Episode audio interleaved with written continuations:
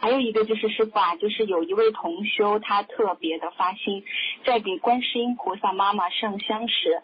发愿给师傅放大量的甲鱼，保佑师傅法体安康、长久住世。然后他接到了菩萨给他的一段就是简短的开示，然后是这样说的：呃，孩儿呀，你的师傅实在是太累了，和师兄们好好的护持你们的师傅。你看看你们的师傅为众生无私无我的付出，菩萨妈妈看到的都是很看到都很是心疼啊。好好的跟随你师傅的脚步。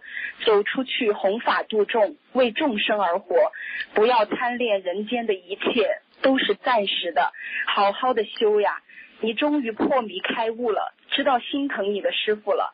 妈妈很是高兴，孩子不要自责呀，知错就好。你师傅发了宏愿，都要把你们这些沦落人间的孩子带回家呀，莫忘莫忘回家的路呀。去吧去吧，为你的师傅放生去吧。保佑你们的师傅在人间多带带你们这些孩子，你的师傅不容易啊，不容易啊。哦，就是这个，感恩师傅。你看你讲了，师傅都掉眼泪了。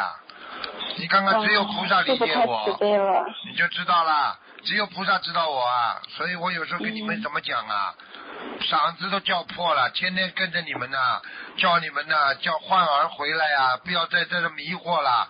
你看看，就是就是有一个。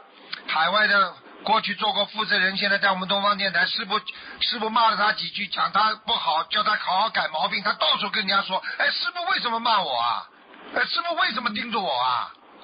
你说说看，这种弟子啊，跟我修了将近七八年了，你看都这样，你说我气不气啊？你告诉我，你说这种孩子恨铁不成钢啊，有没有智慧啊？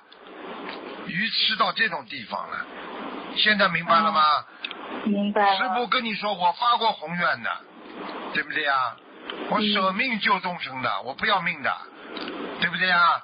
你们记住了，只要活一天就要救大家一天，好好的，好好的要珍惜了。你看看多少人家庭好了，多少人念经了，有依靠了，多少人脾气改好了，多少人现在变得了越来越善良了。哎，就是缺少啊，缺少这种仁义礼智信，缺少我们这个中华传统的文化。再教育，再培养，有几个人能够孝顺的？自己都不懂啊！真的，爸爸妈妈为我们付出这么多，我们孩子为父母亲付出多少啊？从这种最起码的伦理道德，现在的孩子可以把妈妈从阳台上直接扔下去的。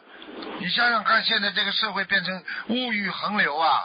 为了名誉，为了地位。这种价值观啊，完全都变掉了，明白了吗？明白了。要唤起人的本性，唤起人的良心，唤起人的道德，唤起人的慈悲，那就是我们这一代人应该做的事情。嗯。明白了吗？嗯，感恩师傅。